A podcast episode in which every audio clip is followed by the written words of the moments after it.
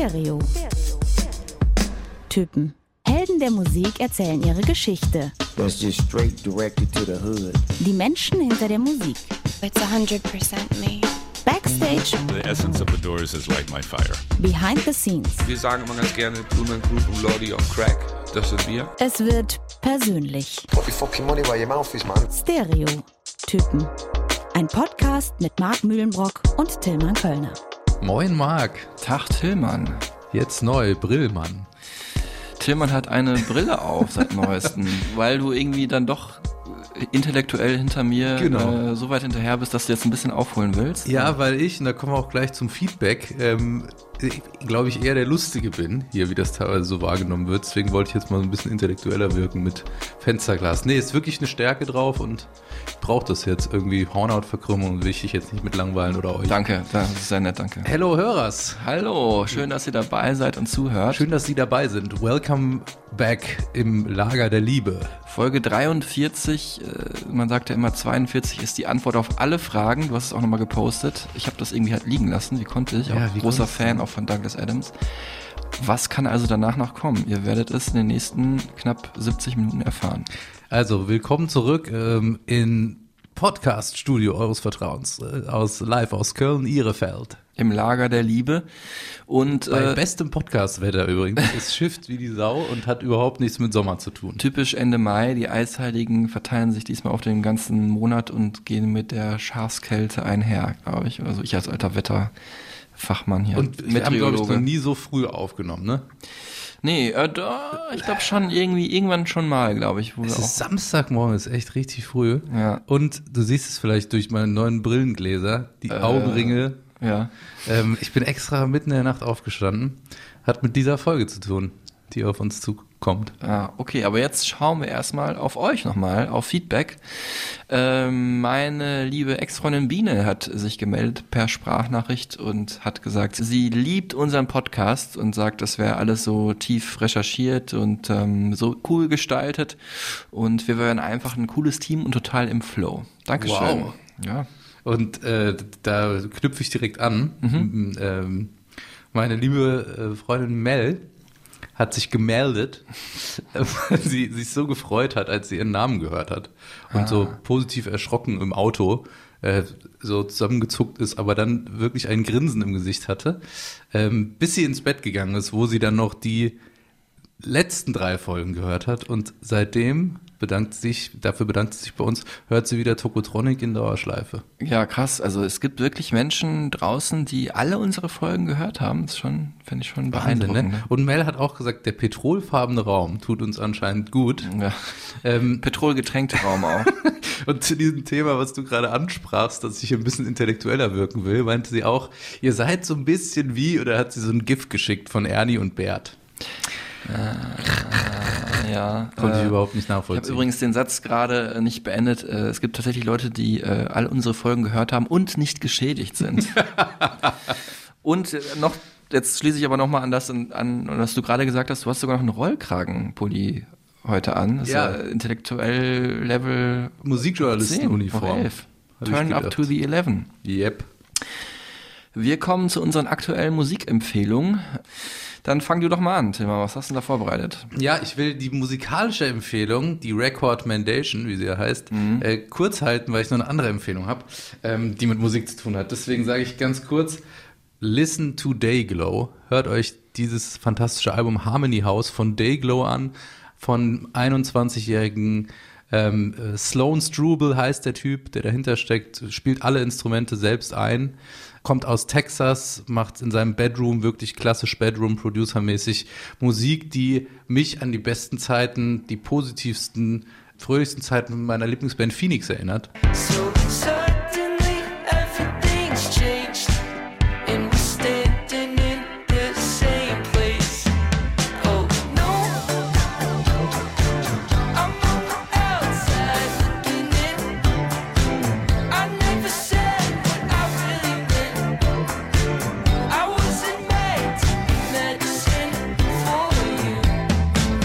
Dayglow hatte ich immer abgespeichert als Grunge-Band der 90er Jahre, die nicht entdeckt wurde.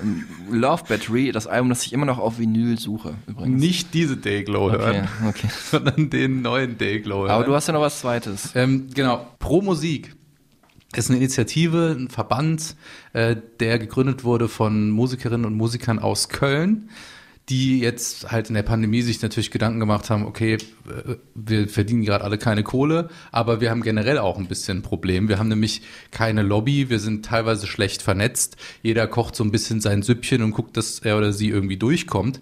Ähm, und wir bräuchten vielleicht mal irgendwie sowas wie eine ständige Vertretung und auch sowas wie eine Arbeitslosenversicherung, also so äh, organisatorische Dinge, die dazu führen, dass man als Musikerin und Musiker, musikmachender äh, Mensch ähm, auch irgendwie in schlechten Zeiten durchkommt und generell besser aufgestellt ist, so im Sinne von vielleicht einer Gewerkschaft oder sowas. Und deswegen bitte checkt ProMusik, promusik.de oder checkt es auf Instagram oder so. Werdet da Mitglied, man kann auch Fördermitglied werden, das habe ich jetzt auch gemacht und kann die einfach unterstützen, damit ähm, Menschen dann bald wieder uns schöne Musik präsentieren und auch weiterhin davon leben können. Finde ich schön, dass du darauf hinweist. Eine gute Sache, habe ich auch von gehört und wollte mich da nochmal reinlesen. Schöne Musik zum Beispiel, wie die, die ich euch jetzt noch empfehle, ähm, schließt ein bisschen an an die letzte Folge und die Chili-Folge. Letzte Folge, weil ja da Casper von einer dieser neuen freakigen Bands auch gesprochen hat, die ich wiederum in der Chili-Folge erwähnt hatte, nämlich weiß, äh, Black. Country New Road und äh, eine Band, die auch das Black im Namen hat, äh, die Schwärze, äh, Black Midi heißen die, ähm, fantastisch wirre, psychedelische Gitarrenband, ähm, die jetzt ihr zweites Album vorlegt. This is a scene on Main Street when John 50 comes to town. Yes, this is a scene on Main Street when John 50 comes to town.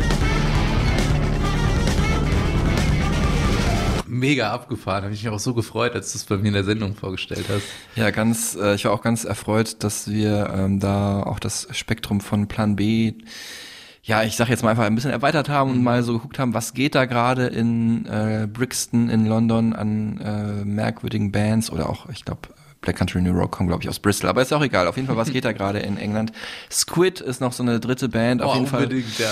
Aber äh, Black Midi ähm, sind auf jeden Fall, finde ich, jetzt am wirresten, was das angeht. Auch das Video zu dem Song, den wir gerade gehört haben, John 50, ist einfach das abgefahren crazieste Dance-Orchester meets extraterrestrische äh, Alienwesen äh, hoch 10.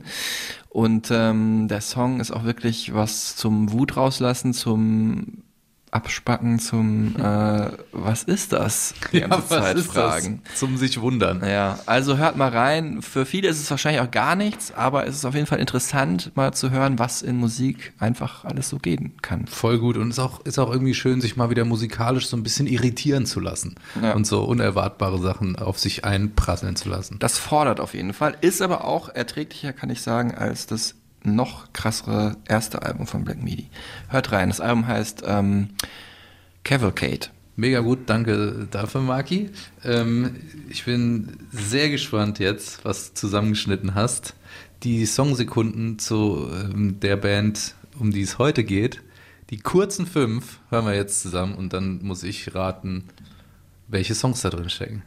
Genau, und das sind eben fünf Sekunden von den 21 Pilots. Ja, ihr seid hier so ein bisschen reingestolpert vielleicht und wusstet nicht genau, was euch erwartet, was natürlich nicht stimmt, weil ihr auf dem Cover gesehen habt, worum es geht. Aber ähm, wir haben uns ja letztes Mal das noch so offen gehalten und haben uns dann aber für ja dieses größte Duo der aktuellen Popgeschichte und äh, ja diese fantastische Band der 10er und 2000er entschieden, bevor wir dann uns irgendwann demnächst mit einem anderen sehr großen Duo der Popgeschichte eher so aus den 80ern beschäftigen. Genau, das folgt dann im August. Ähm, ich sag mal vorher schon, nein, ich sag mal vorher nichts. Wir hören einfach erstmal rein.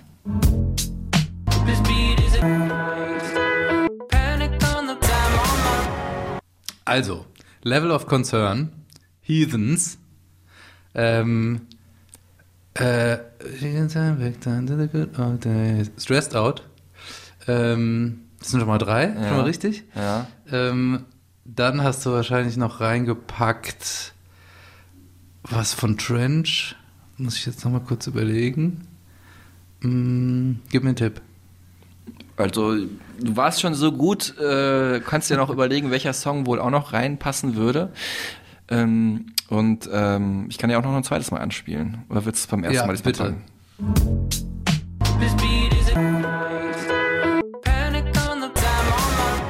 Chlorine und Ride. Richtig, alle fünf. Yes!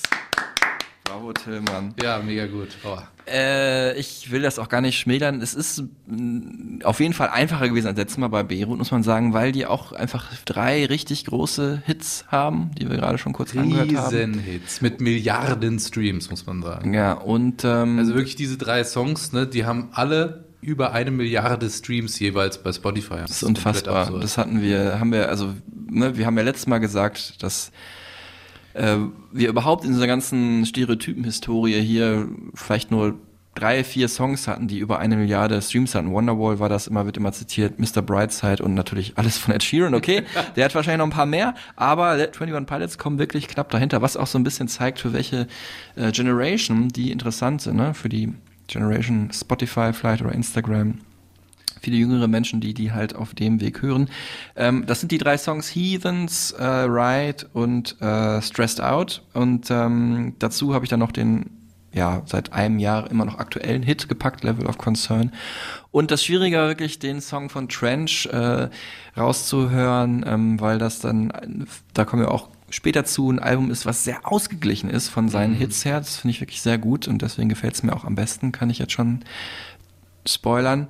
Und ähm, da habe ich wirklich Chlorine ausgewählt und die hören wir jetzt alle nochmal in etwas, nicht ganz lang, aber etwas längerer Version. Die längeren fünf. Die mittellangen fünf. Wish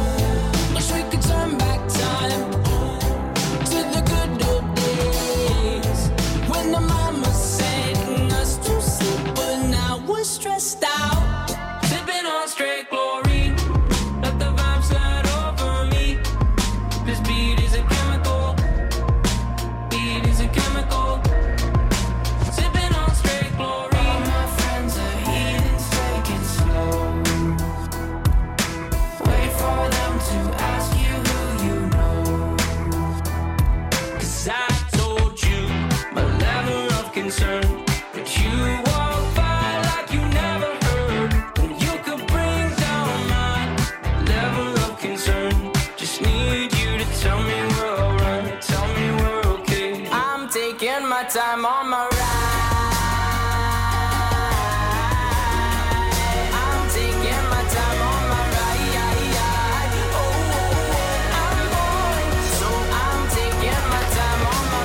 Ja, mega. Also, ich muss auch mal sagen, cool auch jetzt mal wieder erfrischend irgendwie eine Band zu haben, die eher zur jüngeren Musikgeschichte äh, gehört und da halt eine riesen Rolle spielt, sich ähm, ja mit über 8 Millionen Fans bei Instagram auch eine riesen Fanbase aufgebaut hat, die Skeleton Click, wie, sie, wie sie sich nennen, die wir an dieser Stelle lieb grüßen und uns jetzt schon entschuldigen für äh, ja vielleicht irgendwie den ein oder anderen nicht so nerdigen Fact, den ihr vielleicht hier ähm, erwartet oder es euch gewünscht hättet. Aber klar, ihr seid wahrscheinlich als die Hardcore-Fans so tief drin, weil diese Fans, die sind tief drin, die lieben und leben auch diese Band und haben unter anderem auch dazu beigetragen, dass ähm, vom Album Blurry Face jeder Song Gold mit Gold ausgezeichnet wurde, weil er über 100.000 Mal quasi verkauft oder dann in Summe quasi so oft gestreamt wurde, dass, dass alle Songs mit Gold ausgezeichnet wurden. Das ist auch äh, einzigartig. Krass. Ähm, für eine Rockband im Jahr 2021 ist es ja auch relativ ungewöhnlich, dass sie wirklich so viele Single-Hits hat. 67 Millionen Platten haben sie auf jeden Fall verkauft. Dafür, dass sie gar nicht so lange dabei sind. Gut, zehn Jahre ist auch jetzt keine kurze Zeit, aber schon auf jeden Fall sehr viele Alben. 2009 gegründet Ja, und so. ein Nummer 1 Album in den USA gelandet. Bei uns eher so ein äh, Longseller und äh, auch in den USA ein Longseller. Hast du gerade schon gesagt, auch das Album Blurry Face war da vier Jahre lang in den Charts. Und äh, Highlight war bisher ähm, der Grammy für Stressed Out. Und dazu sagt uns jetzt mal äh, Tyler Joseph was, der Songschreiber und ja, Kopf der Band. Yeah, that was cool to get that award.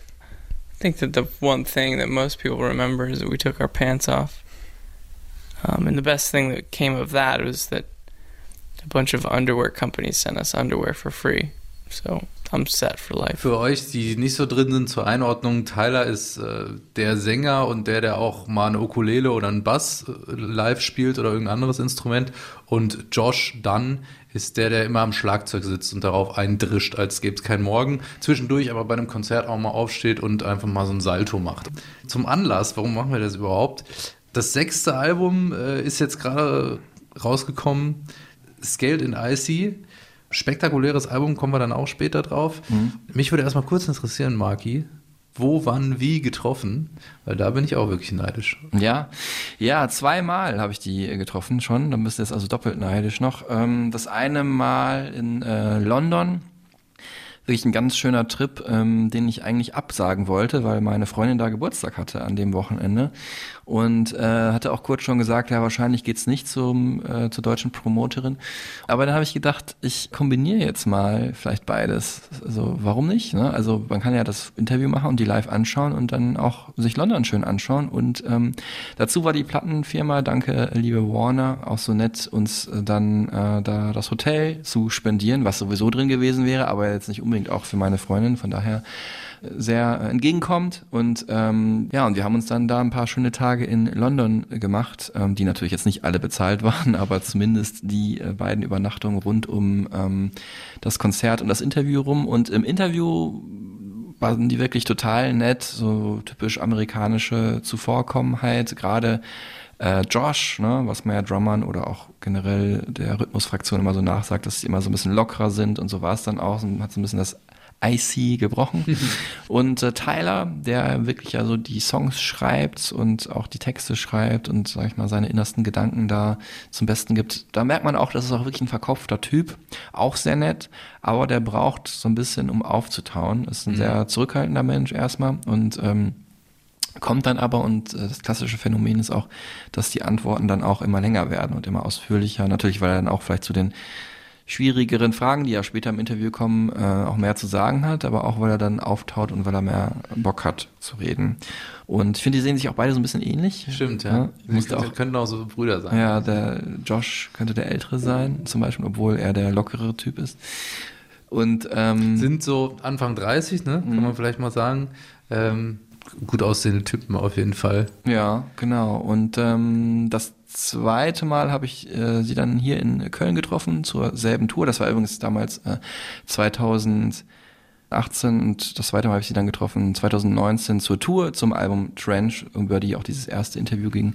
Und da habe ich sie hier in Köln interviewt und das war so vorm Konzert, das ist immer so ein bisschen kurzweiliger, ne? Das war nicht so so ein Deep Talk, ähm, wo man wirklich so das Album sich erklären lässt. Und ähm, ja, die Anlässe waren ja auch beides Mal, dass sie dann auch äh, da live gespielt haben und äh, da muss ich sagen, das war wirklich krass. Also ich fand die vorher immer auch ganz gut und fand die als Phänomen auch gut und dachte, ach cool, dass auch Rock heute noch äh, in irgendeiner Form existieren kann.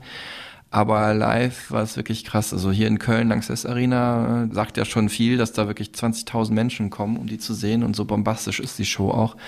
Und noch geiler war es aber ähm, im, wie ich finde, ja, einem der geilsten Konzertvenues der Welt. Das ist die Brixton Academy in Wow. London. Ja, geil. Ähm, Brixton schon wieder, ne? Und äh, das ist also wirklich wie so ein, hat so die Intimität eines kleineren Ladens, da passen aber 5000 Leute rein oder so ungefähr. Ich weiß Ist das so ein nicht bisschen Amphitheater-mäßig ja, genau. Es ist äh, aber ähm, schon reduzierter, also jetzt nicht so wunderschön wie einige andere Locations da in London. Aber es hat halt auch diese geile Abschüssigkeit. Das heißt, du kannst von überall gut sehen und ist aber so, trotzdem hat alle Vorteile auch von so einem riesen ja, Konzertort, ne, wie halt zum Beispiel eine Arena. Und ähm, ja, Wahnsinn da, äh, wie die beiden da die Massen bewegt haben. Alle haben mitgepokt, alle sind mitgesprungen. Meine Freundin und ich so, okay, ist ja doch richtig cool hier, was hier abgeht, Es abgefahren.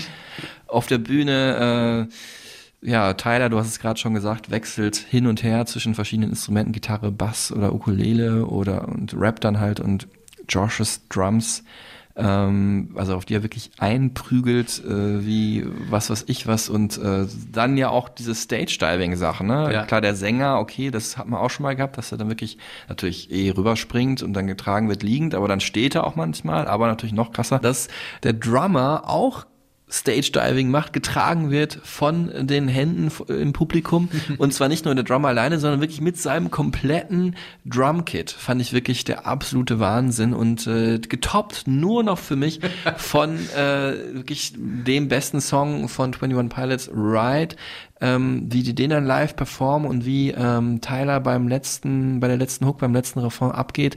Das ist für die meisten Bands wäre das schon das Finale, das große Finale des Konzerts, aber 21 Pilots haben halt so viele Hits, dass da auch noch andere Sachen danach kommen und dass die das einfach so mittendrin einstreuen. Für mich auf jeden Fall ein Gänsehautmoment.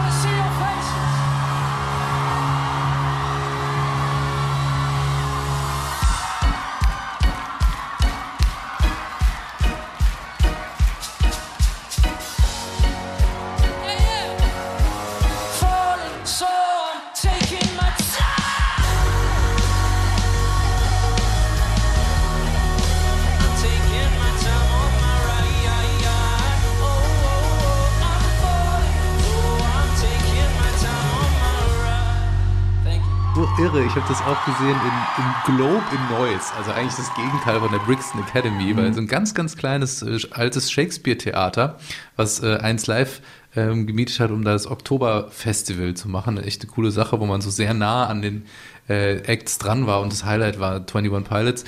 Die haben halt echt so eine Platte, so, so eine riesige äh, Holz- oder Plexiglasplatte, wo die dann das Drumkit drauf geschraubt haben. Und dann trommelt der crowdsurfend sozusagen, spielt er dann Solo. Also das ist schon wirklich richtig abgefahren.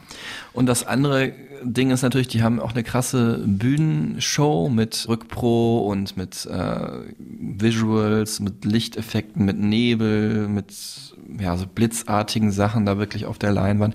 Aber das Krasseste ist einfach da, die haben da so ein Auto hingestellt, so einen alten amerikanischen, ja, weiß ich, was es ist, Chevy oder so oder Ford, keine Ahnung.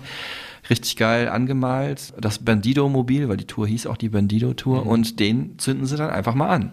Was man halt so macht. The uh, the burning car that we have on the set comes from our, our music videos, which we have. Uh, the burning car is kind of a part of the uh, the narrative and the plot points in a few of our music videos. So it made sense because you know ultimately what we're doing with a live show is manifesting kind of the record, what it looks like live. Um, it is hot, especially when it does like the little the extra bursts of flame. Yeah. You can you can feel it on stage for sure. Yeah. Do you feel it from your? Ear? I do. Uh, probably not as bad as he does because he's standing on it. Yeah. Um, but it's hot enough to where I can feel it too. And um, you know, sometimes you see old cars just catch on fire out of nowhere. It and, happens. and it happens almost every night. At the same moment too. Yeah. Kein Wunder, dass ähm, um diese Band dann so ein Kult entstanden ist. Ähm, auch die ersten Erfolge oder überhaupt, dass sie einen Plattenvertrag äh, bekommen haben, kam halt daher, dass sie sich so ein geiles Renommee als Liveband erspielt hatten. Hatten da früh auch schon Akrobatik und Kostüme mit eingepflegt in ihr, ihre Auftritte. Und ähm, ich habe das auch dann wirklich danach äh, gemerkt, als ich für dieses Konzert in der Lanxess Arena danach ähm, das Publikum befragen musste für ein paar O-Töne, Vox Pops nennt man das ja auch, für ähm, eine Nachberichterstattung für eins Live.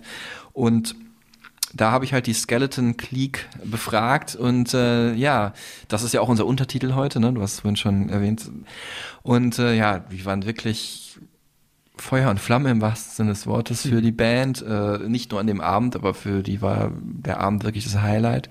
Und die, wie die auch gekleidet waren, ne? Also wie die Band damals auch zu dieser Tour, die war ja so ein bisschen, hatten so military-mäßige Sachen an Camouflage-Sachen oder schwarz und dann aber so wirklich leuchtend gelbe Armbänder oder Stirnbänder oder Applikationen, Aufnäher und so. Das sah einfach cool aus.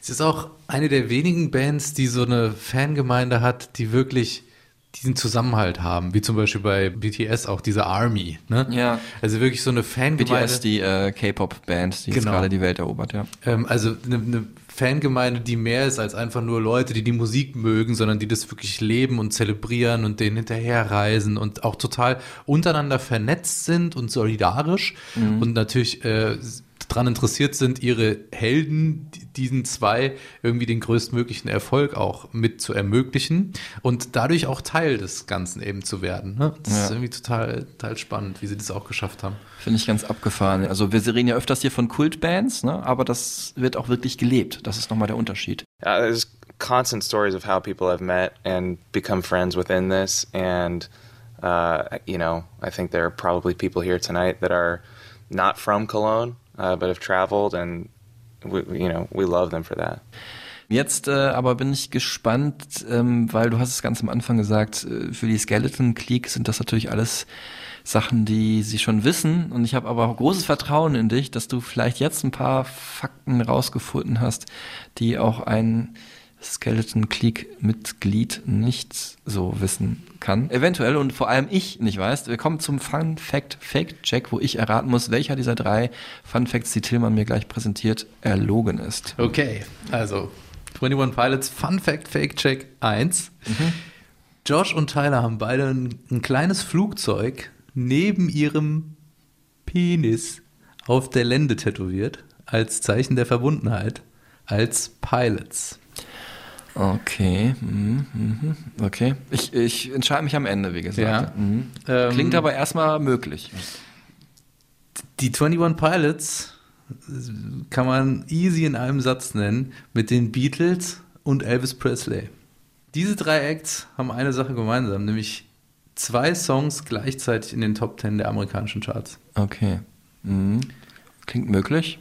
Fun Fact 3, Ja.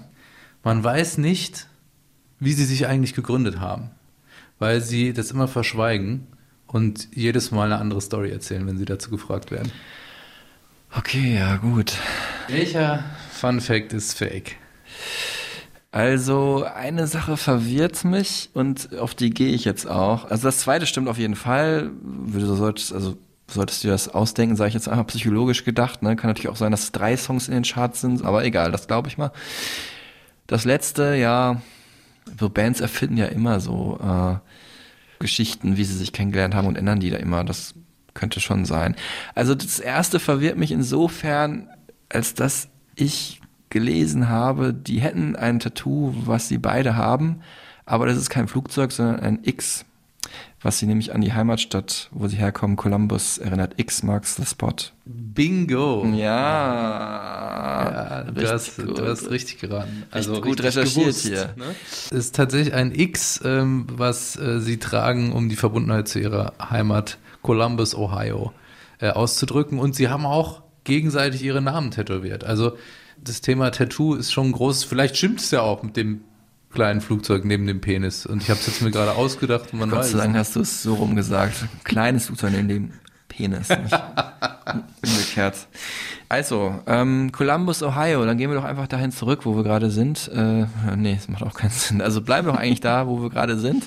Äh, da haben sie sich gegründet, ähm, wobei am Anfang waren noch zwei andere Bandmitglieder dabei und Josh, der Drummer, noch nicht. Ähm, dazu kommen wir gleich. Erstmal Columbus, Ohio. Das ist so ein bisschen. Wir hatten irgendwann Ohio schon mal. Ich habe es vergessen, in welcher Folge. Äh, ist so ein bisschen. Ähm, ich glaube bei Marilyn Manson, oder war das? Ja, ich? kommt glaube er aus. Ohio und ist dann auch äh, in, nach Florida oder so gezogen.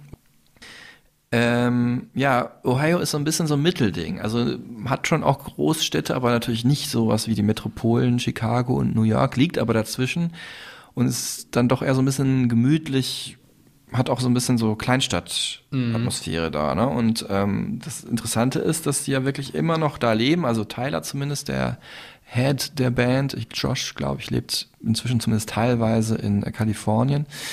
Ähm, und ähm, ja, haben da einfach äh, ihr Headquarter stehen und ähm, machen von da aus Musik in dem Heimstudio in Columbus, Ohio, was ja auch so ein bisschen untypisch ist, gerade für eine Musikband, die würde dann ja eher in die Großstädte ziehen. It was important for us to make sure that we kept the outside world out. You know, we recorded the record in my basement, stayed home, and worked on music, and it wasn't.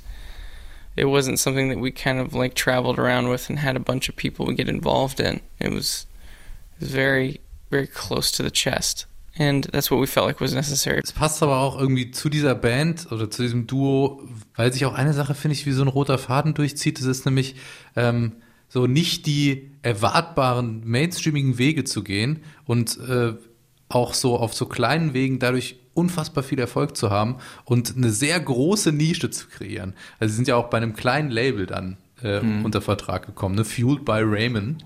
Das einfach auch ein geiler Name ist. Also nicht Raymond von Supergirl, sondern ja, Grüße an diese Stelle. unfucking believable hier. Aber äh, nee, Rahmen wie ähm, die Japanische Suppe. Habe ich, hab ich jetzt echt Hunger drauf. Grüße auch an Kotta, mit dem ich die das letzte Mal gegessen habe.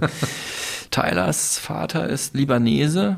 Verweis zur letzten Folge. Beirut, ne? Ja, stimmt. Das ist Wahnsinn hier. Was Du schlägst wieder braucht. Brücken wie, äh, wie San Francisco. Wie Mr. Rialto persönlich. Mutter Amerikanerin, beide Lehrer, ähm, beziehungsweise der Papa auch Direktor. Tyler wurde sehr christlich erzogen. Erste Musik, die er so geschätzt hat, war dann auch christlicher Rap. Das finde ich immer so ein bisschen befremdlich. Irgendwie weird, ne? Christlicher Rap.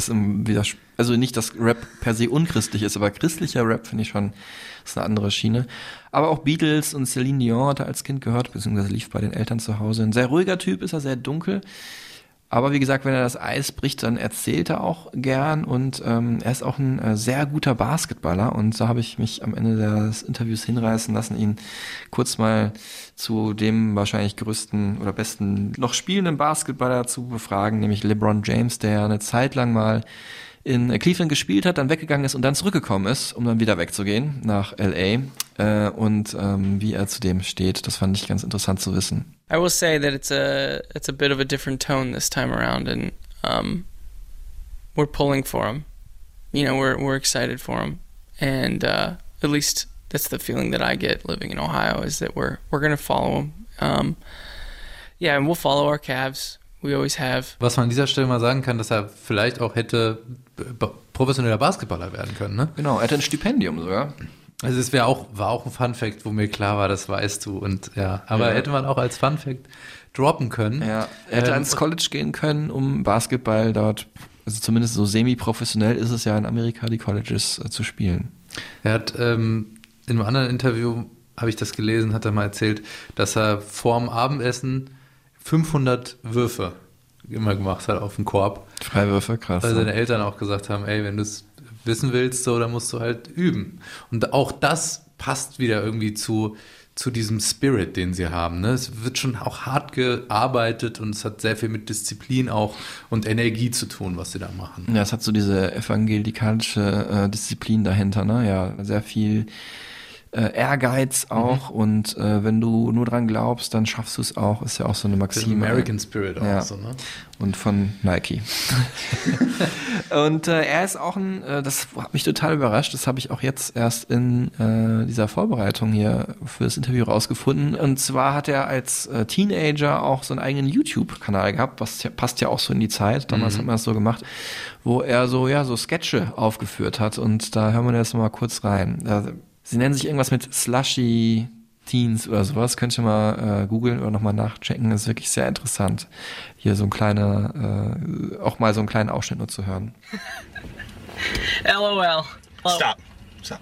Oh, which reminds me, uh, BTW. Um, Seriously. we have a. Seriously. Ever since you started texting a lot, you've been using all those stupid abbreviations. Sorry. Give it a rest. Um, can I have a POS? What? PO, uh, piece of slushy. You can't go around saying that one. What? Why? You're gonna get something you didn't ask for. Ja, und dann kommen wir jetzt vielleicht mal auf die Musik. Ah ja, auf das, das worum es eventuell hier auch gehen sollte in Ah diesem ja, Podcast. stimmt, ja, richtig, ja, doch. Ähm, wie es angefangen hat, alles ähm, ja, in, in einem Schrank, kann man das sagen? Mit einem Kinderkeyboard. Es war irgendwie ein Weihnachtsgeschenk der Mutter. Ich weiß ja gar nicht, ob es an sie war oder von der Mutter an ihn. Und da hat er dann so ein bisschen äh, drauf rumgeklimpert und hat einfach dann versucht, ja, Melodien, die er im Radio gehört hat, erstmal nachzuspielen, wie man das so macht. Und ähm, ja, hat das dann immer wie das Basketballspielen auch sehr akribisch weiterverfolgt und ähm, jetzt machen wir schon einen großen Sprung. Mhm. Dann irgendwann 2007 auch schon sein erstes Soloalbum rausgebracht, No Fun Intended, auch so ein bisschen als Seitenhieb auf seinen äh, YouTube-Kanal. Ne? Und als Hinweis darauf, dass halt die Musik eben durchaus ernst ist und das nicht irgendwie nur so eine Spielerei ist. Mhm. Ähm, wir wollen aber jetzt eigentlich dann zu der Bandgründung kommen. Chris Salih, oder glaube ich, wird es ausgesprochen. Tut Ja, würde wenn- ich jetzt auch so aussprechen, ne? Wenn es falsch ausgesprochen ist. Hat er auf einer Party kennengelernt, auch in Columbus. Ähm, und äh, Nick Thomas vorher schon äh, kennengelernt. Und ähm, die drei haben dann zu dritt ähm, paar Live-Auftritte gehabt in Columbus und äh, haben dann ihr Debüt rausgebracht, das auch 21 Pilots hieß.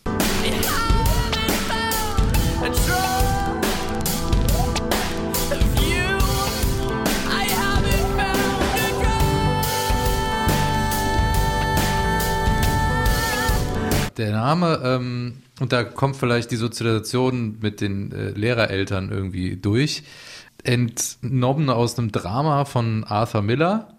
Und da geht es um den Tod der 21 Piloten. Ja, es ist so ein Familiendrama, also ein Theaterstück quasi, ähm, wo der Vater halt ist irgendwie so eine Art Mechaniker und ähm, kann halt nicht überwinden, dass durch seine Schuld, weil er im Kriegsflugzeug halt irgendeine Schraube falsch eingebaut hat und deswegen sind äh, halt 21 Piloten im Krieg abgestürzt und äh, verstorben. Und ähm, das ist halt so ein Verweis auf ja so eine Tiefe äh, und so eine Bedeutung, die über jemandem schweben kann, ähm, obwohl er eigentlich der ursprünglichen Handlung gar nicht so viel beigemessen Mhm. hat. Ne? Also was das dann für Konsequenzen haben kann.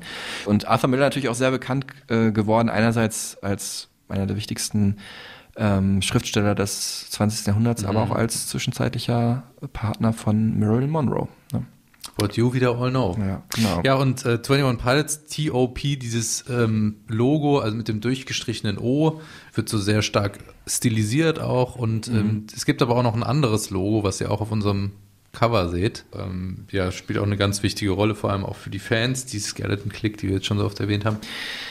Nick und Chris haben sich ja dann verabschiedet von der Band Mhm. 2011. Ähm, Werden sich jetzt auch eventuell kurz mal in den Hintern beißen, dann und wann? Ja, weil sie ja nicht mehr mit 21 Pilots so auf der Bühne sind und als Stars verehrt werden, weiß ich gar nicht, ob die das wollen würden, aber sie sind ja weiterhin mit der Band verbunden. Ne? Ich glaube, Nick hat lange Jahre, war der so der Merch Director und ähm, Chris hat sich um Konzepte und Artwork gekümmert. Inwieweit das bis heute geht, weiß, weiß ich jetzt nicht.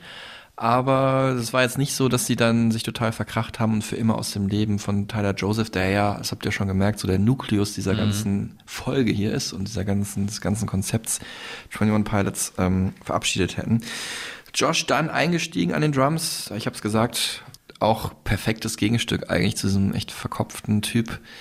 Tyler, wirklich so ein lockerer Typ, der auch jetzt deep ist, aber halt nicht irgendwie diese Deepness jeden Tag irgendwie auf sich geladen hat und Mhm. damit rumläuft. Wirkt für mich wie so ein Punkrock-Surfer. Stimmt, ja. Ich weiß könnte gar- auch bei den Red Hot Chili Peppers irgendwann mal so reingesneakt sein, ne? Gr- Green Day war seine große Band, was natürlich auch passt, kalifornische ähm, Punk-Band der 90er Jahre, die auch sehr poppig klang. Ähm, das war für ihn so ein Akt der Revolution, die zu hören, denn auch er ist sehr christlich aufgewachsen und mit christlichem Rock, die den seine Eltern ihm verschrieben haben und hat dann immer die Green Day CDs unterm Bett versteckt und die nur heimlich gehört im Discman. Und ich finde, ein Wahnsinns-Drummer, wirklich super energetisch, also was der da für einen Sound liefert und so ein wirklich drahtiger Muskelmensch, wie der auf die Drums einprügelt, das finde ich wirklich ähm, unfassbar. Ich kann jetzt nicht sagen, ob er technisch der allergeilste Drummer der Welt ist, aber er hat auf jeden Fall einen bestimmten Style. Ist jetzt auch nicht so ganz weit entfernt von Green Day, so die Musik, ne? Nee, es kommt auch so, ja, aus dieser rockigen Ecke, da passt auch, äh, finde ich gut, so diese beiden anderen Bands, die auf ihrem Label auch äh, released haben, Panic at the Disco Mhm. und Paramore. Äh, weil die auch so aus diesem Emo-Rock-Kontext rauskommen, auch so was Theatralisches ähm, mit in ihre äh, Shows und äh, auch Visuals so bringen. Genau. Ähm, Fueled by Raymond, klassisch bekannt für Emo-Musik, Mhm. du hast sie gerade genannt, aber da haben zum Beispiel auch die Gym Class Heroes äh, ihren Plattenvertrag drunter und dieser Hip-Hop-Aspekt ist dadurch auch wieder perfekt abgedeckt. Total. Ja, und dieser Weg zum Plattenvertrag, zum Fame, den ja Josh ja eigentlich noch viel kurzfristiger äh, bekommen hat, ne, war ja dann gar nicht so lange in der Band, ähm, den lässt er hier nochmal Revue passieren. Well, I think that in our minds we've always been a really big band. um, so uh, so we would we would stop on the streets and sign autographs for people that didn't know who we were. um, so nothing really changed other than some people did know who we were. Um, no, I don't know. I, I think, I guess it, it did kind of feel like a gradual thing for us. I think on the outside, it looked like it happened pretty quick to some people. Um, but for us and to some people who've been around since the beginning, it, it kind of was a little bit more gradual than what people might think. So, um, you know, we started out playing really small venues and then they got a little bit bigger and then a little bit bigger and a little bit bigger. And um, we didn't kind of just like jump right into it. Um, so I think that we, we learned a lot along the way and, and kind of grew with this and experienced that sort of shift as it was happening, but I don't think anything ever really felt really overwhelming or anything like that. The coolest thing was just having people show up at the shows and sing along with us and really make the show, you know. Ja, Wessel, der große Durchbruch, kann man sagen, ne? Ähm, In den USA. Mh. und äh, Und, wir hören mal kurz rein. Genau. Äh, das äh, deutet schon noch mehr an, finde ich, wie divers äh, 21 Pilots sich im Sound entwickeln sollten. Hier hören wir jetzt einmal schönste Ukulele bei House of Gold und äh, ja, so was EDM-mäßige Elektronik bei Car Radio. Let's say we up and left this town and turned our future upside down. To replace that slot with what I once bought, cause somebody stole my car radio and now I just sit in silence.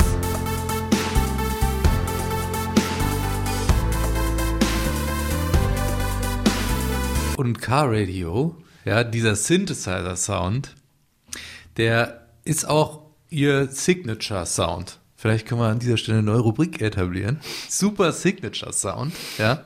Ähm, die Musikerinnen und Musiker wüssten jetzt wahrscheinlich auch genau, welcher Synth ist. Wahrscheinlich ein Roland DX7 oder sowas, aber Mhm. da lehne ich mich jetzt hier sehr weit aus dem Fenster des Lagers der Liebe. Ähm, Albumcover auch schön von Wessel. Äh, die alten Männer da drauf sind tatsächlich Joshs und Tylers Großväter. Genau. Um die zu ehren und ihre Verbundenheit äh, zu erklären. Und ähm, da habe ich auch nochmal nachgehakt, weil die haben wirklich jeweils eine besondere Beziehung zu ihren Großvätern gehabt. Both of our grandfathers were on the cover of our record called Vessel. On the cover of it is both of our grandfathers, and I mean, he was the person who taught me that no one's a stranger, and he was so giving and so um, so funny, and just a contagious personality. And also, my parents never took me out to eat, so I would I would always go out to eat with him to restaurants and stuff. That that's like a lot of my memories were just going and eating with my grandfather. And with with mine passing this past year, they they both had passed at that point. So it kind of puts a timestamp on that record for us in a really cool way that we're proud of for them to represent that for us. Eine schöne Verewigung da in diesem Albumcover von Wessel. Jetzt noch mal ganz kurz zur Musik zurück. Ich muss sagen, ich finde bisher diese Diversität schon beeindruckend. Ähm, wer jetzt sagt, ja, so ganz äh, ausgefeilt ist es noch nicht, dem würde ich auch recht geben. Es ist vieles so ein Ausprobieren. Ja? Also die werden danach in den Alben noch deutlich besser. Ja, ja, würde ich dir tatsächlich zustimmen. Ähm, ich bin auch dann so richtig erst hooked gewesen bei Blurry Face. Und Mhm. das ist ja auch das Album, womit sie dann international ähm, durchgestartet sind. Mhm. Was dich, glaube ich, so ein bisschen generell stört, ist halt so dieser Rap-Style. Ne? Mhm. Das ist das Negative, was bis heute geblieben ist, auch wenn die Raps sich so ein bisschen, äh, ja, quantitativ zumindest zurückentwickelt haben. Tyler Joseph, er kann wirklich sehr viel und Rappen gehört nicht unbedingt dazu. Also er kann es technisch natürlich, es ist ein Rap, kann man sagen, aber es ist halt, wenn man vergleicht, wie krasse Popmelodien er schreiben kann, wie geil er produzieren kann, ob man das jetzt mag oder nicht, ne, die Art der Produktion ist halt ein bisschen glatter, vielleicht für den einen oder anderen Rockfan. Und was für Konzepte er sich ausdenkt, finde ich, ist der Rap eher so semi bis nicht so gut. Also es gefällt mir nicht so gut. I'm taking over my body, back in control, no more shoddy. I bet a lot of me was lost, teasing, crossing eyes and dotted. I fought it a lot, and it seems a lot like flesh is all I got. Not anymore, flesh out the door, swat. Es erinnert mich tatsächlich an, ne, was ja, sag ich mal, vor Emo, ne, diese Bands, die wir vorhin genannt haben, das heiße Ding war in der alternativen Musik, war ja so New Metal, so Linkin, Linkin Park, Park, und genau. so und Es hat so ein bisschen was wie, muss man jetzt wirklich vorsichtig sein, um den Fans nicht zu nahe zu treten, aber so ein Eminem in der Entwicklungsphase, würde ich sagen. ja, das als kleiner Kritikpunkt ähm. Sollte uns auch gestattet sein. Ja, also ich meine, wir werden hier ja auch mal eine Folge haben über ein, zwei größere Rapper und da muss man sagen, ähm, ist auf jeden Fall Tyler Joseph deutlich im Hintertreffen und ähm, ja, mich stört's auch manchmal sehr, finde ich, die Raps. Ähm, Ich mag auch die Songs mit weniger Raps mehr, muss ich jetzt einfach mal sagen. Okay. Jetzt zu Blurryface. Natürlich das große Ding, äh, das große Album. Ähm, 17. Mai 2015, also vor ziemlich genau sechs Jahren rausgebracht. Es war so der internationale Durchbruch. Ja, Blurryface ist tatsächlich ähm, als erfolgreichstes Rockalbum der 10er Jahre ausgezeichnet worden. Krass. Also dieses Jahrzehnts, was irgendwie auch absurd ist, weil es ja kein Rockalbum in dem Sinne ist. Ja, ist schon im weitesten Sinne schon. Aber ne? es zeigt halt auch, wie schwer sie da zu kategorisieren sind und dann ist es halt am ehesten irgendwie dem Rock zuzuordnen. Das war dann eben auch das Album, mit dem sie auch in Deutschland, Österreich, Schweiz, Großbritannien äh, in, hoch in die Charts eingestiegen sind ähm, und Platz 1 eben in den USA Mhm. mit äh, 150.000 verkauften direkt äh, sehr divers nochmal. Äh, also es gibt Hm. wirklich Indie, Hip-Hop, Emo, Dance, Reggae. Und, Reggae vor allem, das ist irgendwie witzig. Ne? Und das halt auch in dem Song, den ich bis heute am besten finde. Wir haben ihn vorhin schon mal kurz angespielt.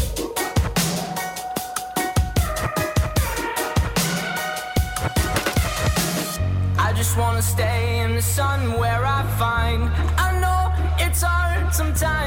Da gibt es auch irgendeine Story zu, dass er, äh, dass Tyler irgendwo Reggae gehört hat im Urlaub und dann so angefixt war, diese Art von Musik irgendwie auch mit einfließen zu lassen in 21 Pilots. Ja. Also wirklich ein Potpourri, Pop-Pourri sozusagen. Ne? Ah, das ist ja auch schön ausgedacht. Ja, ähm, es ist so ein bisschen ADHS-mäßig, habe ich das Gefühl, alles, was er entdeckt, will er dann auch irgendwie in seine Musik mit reinbringen, praktisch das Gegenteil zu den Ramones. Und es erinnert mich dann tats- tatsächlich an ihr britisches Pendant, The 1975, die ja Oh, auch ja, gerade richtig stimmt. abgefeiert werden in den letzten Jahren zumindest. Und Mhm.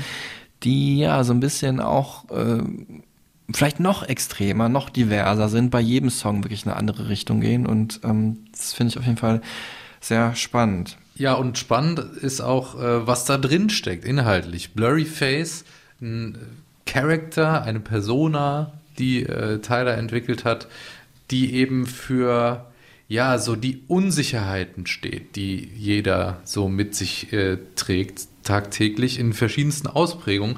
Und damit haben sie eben auch schon früh dieses Thema Mental Health und Self-Awareness ähm, ja, zum, ähm, zum, zum Inhalt gemacht, was ja jetzt gerade omnipräsent ist in der, in der Popmusik äh, und viele sich auch trauen, mehr darüber zu sprechen. Also schön, dass sie auch so eine Verletzlichkeit zeigen ne? und nicht nur dieses performance-getriebene, erfolgsgetriebene in den Vordergrund stellen, sondern halt eben auch sagen, hey, wir sind alle Menschen, wir haben alle äh, irgendwie vielleicht auch eine dunkle Seite, vielleicht auch eine schwache Seite. Und ähm, das ist natürlich auch was, was vor allem junge Menschen, viele Fans sind recht jung, ähm, da doch auch irgendwo ähm, auf den Nerv trifft. Mhm. Und ähm, dadurch ihnen auch so einen Sonderstatus, finde ich, zuschreibt in dieser, in dieser Popwelt, die ja doch eigentlich oft sehr oberflächlich bling bling und auf gute Laune und ähm, buntes Entertainment ähm, getrimmt ist. Ja, er hat da wirklich so die Fanbase und auch einige Leute mehr komplett abgeholt, so dieses, ähm, diese inneren Ängste, diese inneren Sorgen halt in Songform zu transportieren und ähm, transferieren. Es ist halt auch so dieses bisschen ja, Nirvana-mäßige, so dieses Outsider-Tum, sage ich jetzt mal, äh, hochleben zu lassen. Dieses Ich bin irgendwie anders, ich habe Probleme, ich bin besonders, wird dann halt auch von vielen, die sich dann in Teenagerjahren so fühlen, genauso aufgegriffen. Und ähm, am schönsten und besten wahrscheinlich im bekanntesten Song und Grammy-prämierten Song der Band Stressed Out. Wish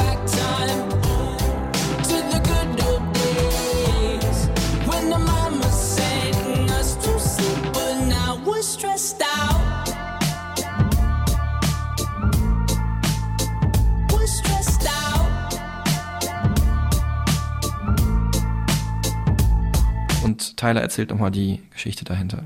Uh, you talking about stressed out?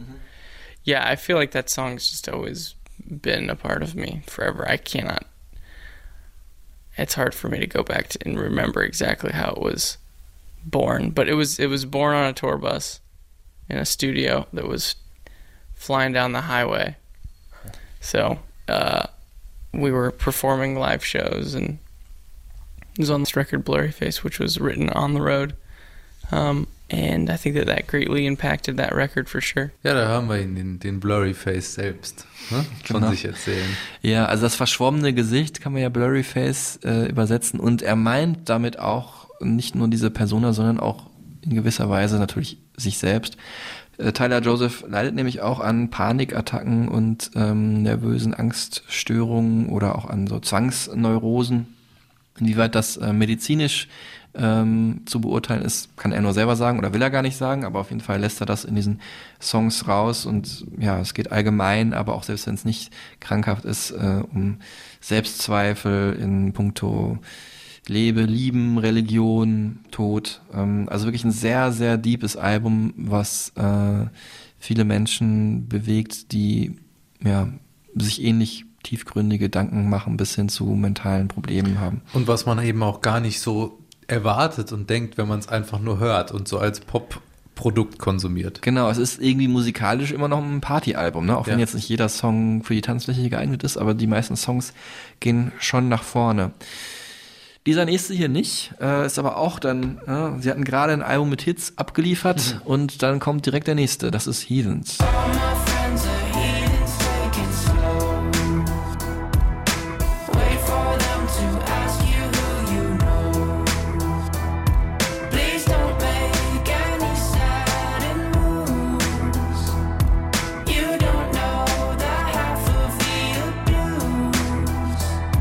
Kennen einige von euch vielleicht, ohne den Song bewusst zu kennen, aus äh, einem Film, Suicide Squad. So eine Comic-Verfilmung von, äh, ja, weiß ich jetzt gar nicht. Äh, von ähm, DC ist das, also das ist, sind ja so zwei Comic-Universen, Marvel und DC und ähm, das ist praktisch so die äh, die Sidekick-Bösewichte äh, aus den ganzen Batman und Superman-Comics, ne, die irgendwo mal auftauchten, die jetzt aber auch nicht so die allerwichtigsten sind, werden da zu so einer kleinen Armee äh, zusammengeformt, so ein bisschen wie das A-Team, ne?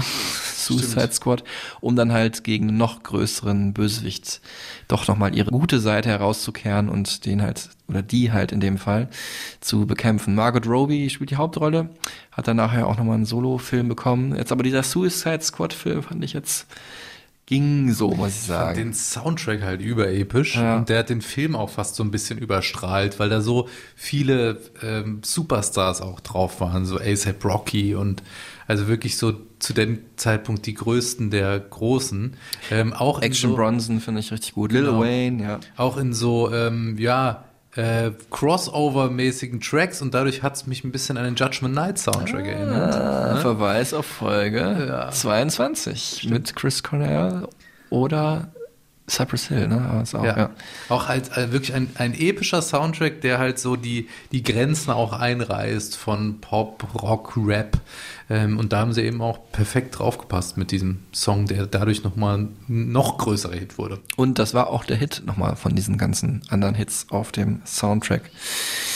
Jetzt kommen wir zum, ja, wahrscheinlich längsten, größten Kapitel hier. Ähm, Trench, das Album, wo ich dann natürlich damals Tyler und Josh auch interviewt habe, nimmt hier deswegen äh, naturgemäß einen etwas größeren Platz ein. Ähm, aber auch deswegen, weil ich das Album wirklich am besten finde. Wo wir gerade bei Kino waren, Kino ist ein gutes Stichwort. Ähm, ganz cineastische eigene Fantasy-Welt hat da ähm, äh, Tyler vor allem kreiert und dann umgesetzt natürlich die Band zusammen. Und Tyler, the Creator eigentlich, ne? Kann man da, kann man fast mal eine Brücke schlagen. Sehr gut. Zur zukünftigen Folge, die es wahrscheinlich nie geben wird. Da gibt's ja nicht so oft Interviews. Ähm, der ist übrigens ein sehr guter Rapper. Das stimmt. Äh, Wir werden jetzt aber gar nicht selber gar nicht so viel sagen über das Album, sondern können hier wirklich Tyler das alles minutiös erklären lassen. Zum Beispiel auch, es gab sechs Videos äh, zu dem Album und die ersten drei sind wirklich so eine zusammenhängende Story und ähm, das hatte echt was sehr Filmisches. Da nimmt Tyler jetzt nochmal kurz drauf Bezug. I mean, for you to reference that it feels like a movie is kind of obviously a great compliment because we spent a lot of time on the story and um, wanted it to feel very cohesive with the with the record itself. The uh, the world was first, the narrative was first, which I thought was important because then I didn't have to think twice about whether or not I was forcing something to work. You know, those songs were written in in trench to me, and uh, you know the the day after our last show of the previous cycle, started working on this idea. And I remember when I called Josh, and here's where it all kind of like start to make sense. There's a lot of energy spent on on the story first.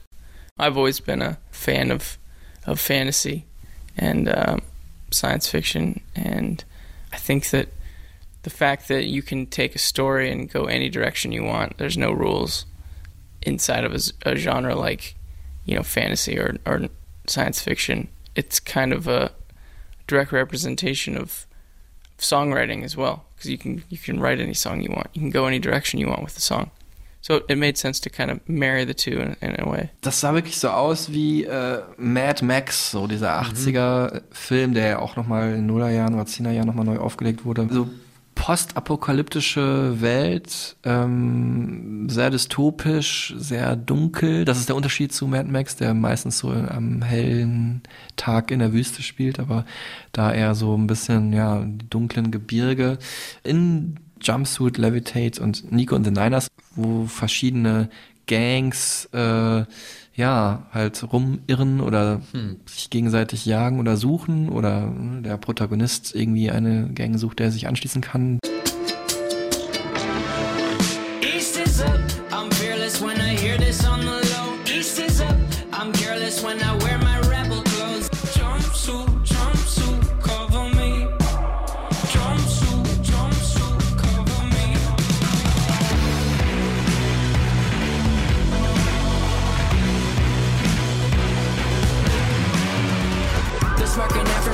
The circling above. But this is not enough. Yeah, this is not what you thought. No, no, beyond. Not just graffiti on a passing train. I got back what I once bought back in that slide. I won't need to replace. Dir gefällt es wahrscheinlich auch am besten, weil es so auch in Richtung Trip-Hop geht. Mhm, ne? Gerade der Song, den wir gehört haben, ja. Und die, die Musik so ein bisschen komplexer ist auf diesem Album, ne? als vielleicht auf den anderen. Also Mhm. weniger der, der Pop-Song, der Pop-Hit im Fokus, als mehr so die, die Story und das Konzept, was du gerade erklärt hast. Ne? Genau, ja. Also wobei Pop-Hits gibt's auch, kommen wir da gleich nochmal zu. Auf jeden Fall, dieses Konzept hat mich wirklich krass überzeugt. Ähm, gar nicht mal, weil ich jetzt selber so ein großer Fantasy-Fan wäre, aber ich finde es immer toll, wenn jemand so eine Welt erschafft und darin dann den Protagonisten oder mit den Songs Protagonisten beschreibt, Vorgänge beschreibt, Situationen beschreibt. Und das hat er wirklich hier in Perfektion gemacht. Und da setzt sich wirklich so der, ähm, der Fantasy-Fan in äh, Tyler Joseph durch. At the bottom of Trench is a city that I, I've named Dima, and that's kind of the starting point of the story. And in the narrative, it's where I'm from. It's where a lot of the civilians are from, and it's a walled city, and we're trying. We we feel inclined to try to leave or escape, to get out into Trench and then continue that journey. And um, the vultures that kind of line the outside of the walls, they're the only thing that we see while in Dima that comes and goes. Everything else is stays put. But when, when we look up, we can see that, that that thing has the ability to travel in it, and um, it kind of starts to represent um, a, a symbol of of escape, of of rebellion, and of inspiration to try to leave that place. In uh, the beginning of the record Trench, you actually find me in Trench traveling. Jumpsuit became kind of a word and uh, a bit of a mantra or something to call out to, something that's bigger than yourself to uh, for inspiration or help or protection. And um, that song is indicative of the emotions you would feel while, you know, realizing um, that you don't recognize where you are and you might be turned around. You're not sure if you're even headed the right direction. And that's kind of the, you know, being dropped into an abyss type of feeling that you can have when you're in between those two places that we talked about. Um, and Well, to dive further into the narrative, Nico and the Niners, uh, they're called what we would call a bishop. There's nine bishops in the city of Dima, and they're kind of the governing force of that city. Ja, äh, in dieser Stadt Dima, die Tyler jetzt gerade beschrieben hat und auf dem Planeten Trench, ähm, da gibt's natürlich auch einige schöne Musik, die wir hören. Also ich finde, du hast gerade schon gesagt, was mir vielleicht ganz gut gefallen hat, aber was in dieser Phase sind es aber wirklich dann über dieses Konzept hinausgehend oder sagen wir mal losgelöst von dem Konzept auch die besten Songs, die äh, 21 Pilots geschrieben haben. Und zwar sind das so im zweiten Viertel des Albums, äh, wieder beim Basketball, ähm, relativ kurz hintereinander die Songs äh, Chlorine haben wir vorhin schon gehört, Smithereens klingt auch so ähnlich, äh, The Hype und welchen ich am allerbesten finde äh, auf dem Album My Blood.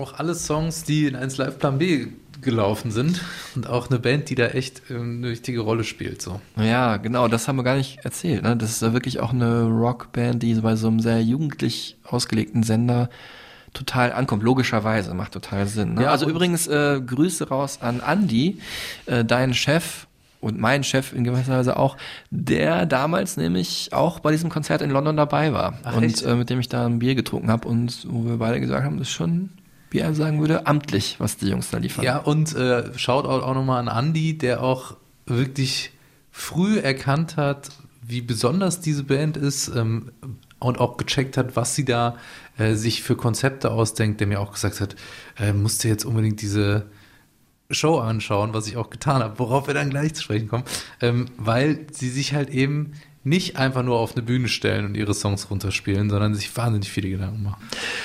Ähm, wir sind immer noch in äh, Dima und jetzt kann man sich natürlich fragen, was soll das Ganze? Natürlich, wer äh, Musikfan ist, weiß, das hat auch eine Bedeutung im Hier und Jetzt. Das Ganze ist natürlich metaphorisch gemeint. Ne? Also Trench, dieser ja, Graben kann man es ja übersetzen, das steht für Tyler für so eine Art Übergang.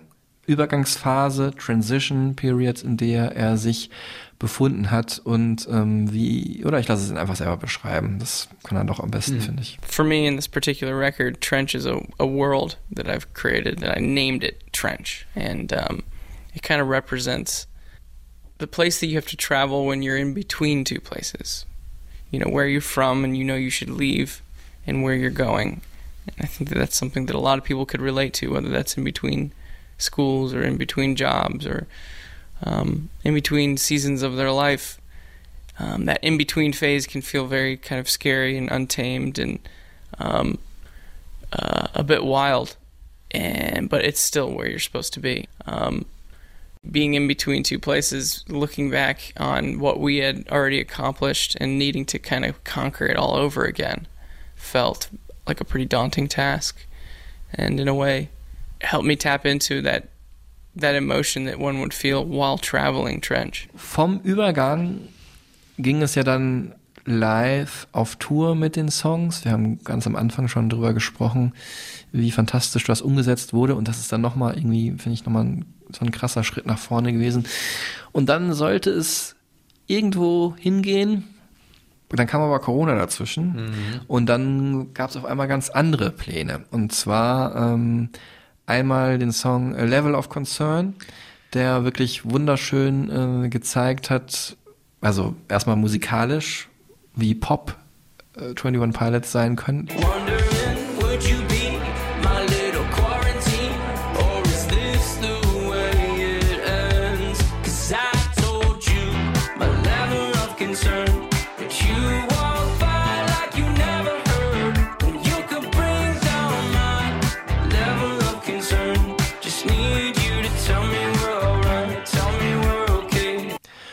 Und ähm, ja, auch das Video dazu hat so gezeigt, wahrscheinlich, wenn es jetzt kein gemietetes Haus ist, jeweils äh, Tyler und äh, Josh zu Hause leben und ähm, halt eine schöne Solo-Performance für diesen Song halt zu Hause äh, aufbauen und am Ende dann auch liefern.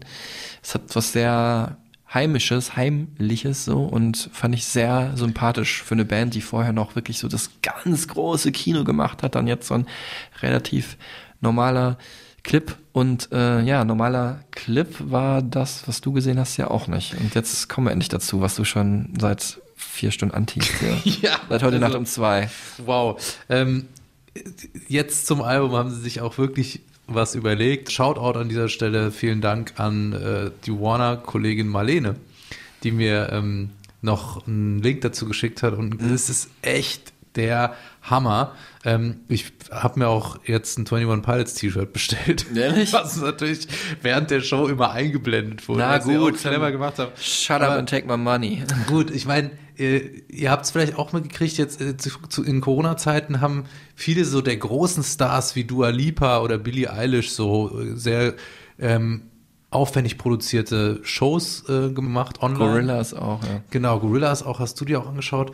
Ähm, und das war jetzt wirklich eine durchchoreografierte, ja, Musical, Schrägstrich, filmähnliche Welt, in die man da eintauchen durfte. Ähm, ein Live-Konzert, also sie haben wirklich live performt und zu jedem Song ähm, gab es aber wie so eine videoähnliche Welt. Und die Welten waren miteinander verbunden, also es gab dann immer so Übergänge und so. Manche Songs haben sie performt ähm, mit, mit einem Chor, wie ein, wie ein Musical, mit einer Tanzchoreografie, aufwendige Bühnenbilder. Tyler auch sehr präsent jetzt mit seinen äh, pink gefärbten Haaren, was auch so ein, so ein cooles Statement jetzt zum neuen Album irgendwie war, was die Fans auch gefeiert haben. Ähm, und das alles eingebettet in ein Überkonzept von so einer vintage-mäßigen äh, alten Fernsehshow, so 50er Jahre oder so, wo so ein altes Paar sitzt und wie so Home-Shopping-mäßig auch immer wieder die das Album und die Produkte von 21 Pilots anpreist. äh, und die wurden dann aber auch zwischendurch eingeblendet und waren dann so Zombies, ne? Also auch so ein bisschen Konsumkritik, Gesellschaftskritik, aber auch Werbung gleichzeitig für ihr Produkt, also auch total clever gemacht. Und ja, mich haben sie eben auch um den Finger gewickelt mit dem Shirt, was zwischendurch eingeblendet wurde. Ähm, ja, also ich bin danach jetzt echt nochmal Fan mehr von dieser Band, weil sie auch wieder gezeigt haben, dass man nicht einfach nur sich dahinstellt und irgendwie die Songs runterspielt, sondern äh, wahnsinnig viel Arbeit, Liebe und Energie da drin steckt. Mhm. Ähm, jetzt hast du gerade schon gesagt, 50er Jahre, so ein bisschen musikalisch hat äh, das auf dem Album Scaled and Icy, um das es ja bei dieser Live-Show ging und um das es auch jetzt hier geht, äh, so ein bisschen auch daran erinnert. Ähm, gleich der erste Song äh, weckt schon so eine Mischung aus, wie hast du es auch genannt, äh, Elton John, glaube ich, oder so. Ja, so äh, ganz alte Popmusik. Also Elton John aus den 70ern am Klavier trifft auf ähm, 50er Jahre Klaviermusik. Äh, ich muss an, auch an Mika immer mal wieder denken oder an Fun. Mhm. Ne? Oder Gym Class Heroes hast du genannt. Das sind alles so Acts, die irgendwie auch so diese Leichtigkeit des Pop ähm, mit so einer doch auch Komplexität von ähm, einer Songstruktur so immer gut verknüpft haben. My sunshine is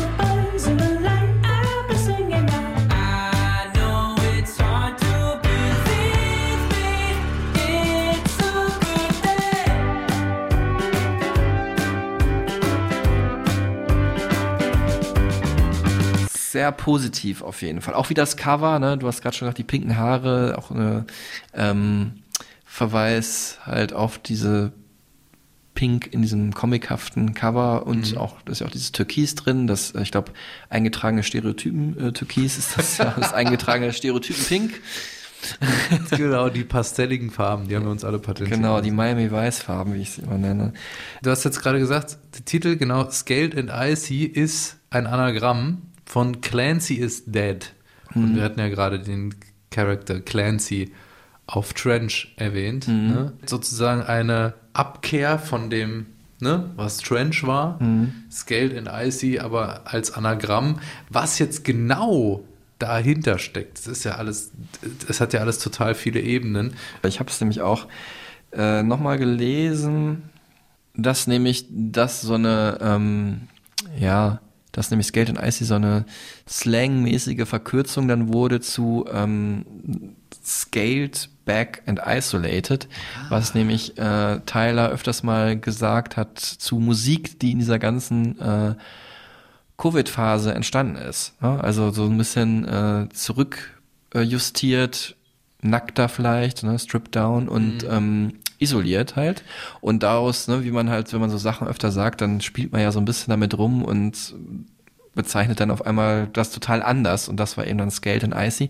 Und er wollte aber mit der Musik eigentlich genau das Gegenteil machen. Also es kommt natürlich daher, es ist auch weiterhin isoliert und auf gewisse Weise vielleicht etwas reduziert, was die Musik auch ist, aber er wollte halt positive Musik machen. Und der Witz ist ja, dass eben ähm, es ein Corona-Album ist, ne, was wirklich so entstanden ist, dass Josh die Drums auch zu Hause selbst mikrofoniert aufgenommen hat und sie remote äh, ohne zusammen in einem Raum zu sein, auch teilweise die Songs geschrieben und produziert haben. Aber sie haben sich dann auch nochmal professionelle Hilfe von jemandem geholt, der sich auch mit großer Popmusik auskennt.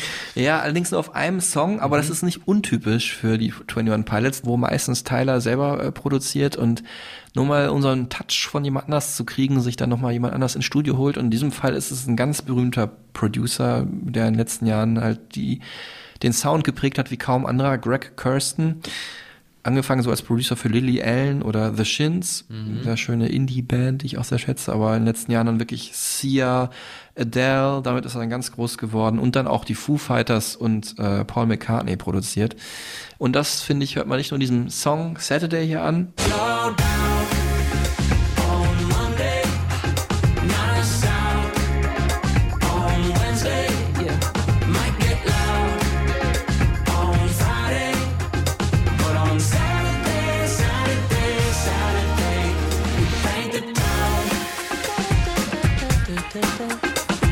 das überträgt sich wirklich auch auf das ganze Album. Ist mir übrigens aufgefallen, diese Streaming-Show, das ist für mich der Hit Ja. Saturday. Also das ist so der, der mir am meisten hängen geblieben ist, weil ich habe ja auch das Album dann eigentlich zum ersten Mal so richtig gehört und dann direkt in der Live-Performance alles wird schon abgefahren. Und es ist schon auch inhaltlich dann, finde ich, so ein Familienalbum. Ne? Ich meine, ich habe die Texte jetzt noch nicht in aller Tiefe analysiert und auch nicht die Möglichkeit gehabt, Tyler zu sprechen diesmal darüber, aber man merkt schon, es ist halt wirklich so ein, zumindest nach außen hin, Happy Family Life at Home, natürlich auch mit allen ähm, Tiefen, die das teilweise bieten kann, und allen Gefahren, gerade jetzt, wenn man eng aufeinander hockt in der Pandemie, die das bieten kann und Ängsten und Sorgen auch. Aber es ist wirklich ein Familienalbum. I think that for Josh and I, family is very important to us. You know, it's one of the ways we have always kept a level head, uh, even throughout all of the success and everything. Is just surrounding ourselves with friends and family that haven't changed their view of us. Und musikalisch, ja, es ist, hat es mich auch so erinnert, irgendwie man an einem schönen Sonntagnachmittag im Mai normalerweise, wo irgendwie schon so 25 Grad sind, besucht man irgendeinen Kumpel, äh, sitzt so im Garten auf der Wiese oder halt drinnen auf dem Parkettboden, hört ein paar Platten und man mixt so einen Drink und dann setzt er sich ans Klavier und fängt so an zu spielen. Ne? Und genau das Gefühl habe ich hier bei diesem Song Bounce Man. Yeah,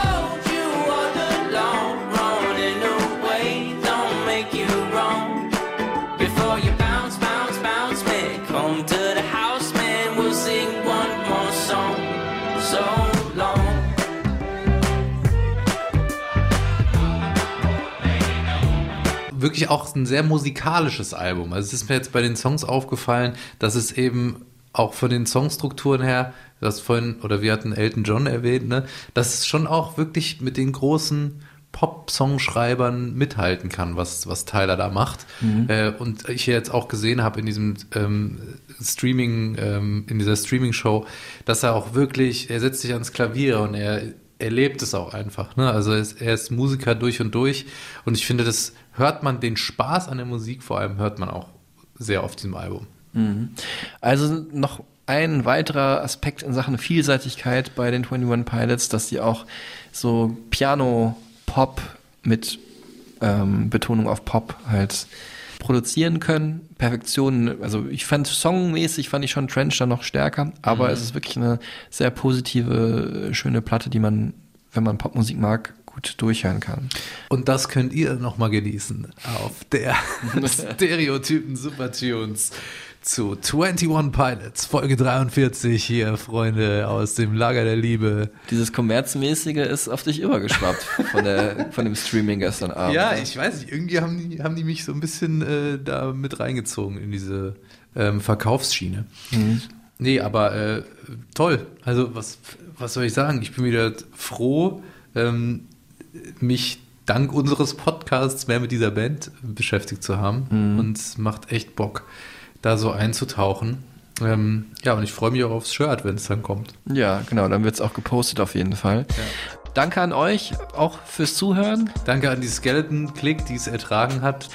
Wir freuen uns natürlich auf euer Feedback. Ähm, wenn ihr da vielleicht noch was anzumerken habt oder generell, wie euch die Folge gefallen hat, würde mich hier besonders interessieren, weil vielleicht jetzt hier auch Leute zu hören, die die Folgen, Folgen jetzt noch nicht gehört haben und Hardcore 21 Pilots Fans sind oder waren. Genau, das würde mich auch total freuen. Und äh, mich hat es auch gefreut, diese Folge hier zu machen, diese Band nochmal neu kennenzulernen auf so vielen verschiedenen Ebenen. Und äh, wo wir gerade beim Teasen waren, da werde ich jetzt schon mal einen Blick in die Zukunft werfen, auf eine ganz große Band der Rockgeschichte. Das kann man wirklich äh, unverhohlen so sagen. In der nächsten Folge wird es nämlich gehen um The Doors. Boah. Oh, ist mir kurz das Herz stehen, als du es gerade gesagt hast. Also, bis dahin, äh, Dankeschön und äh, ja, tschüss zusammen. Tschüss.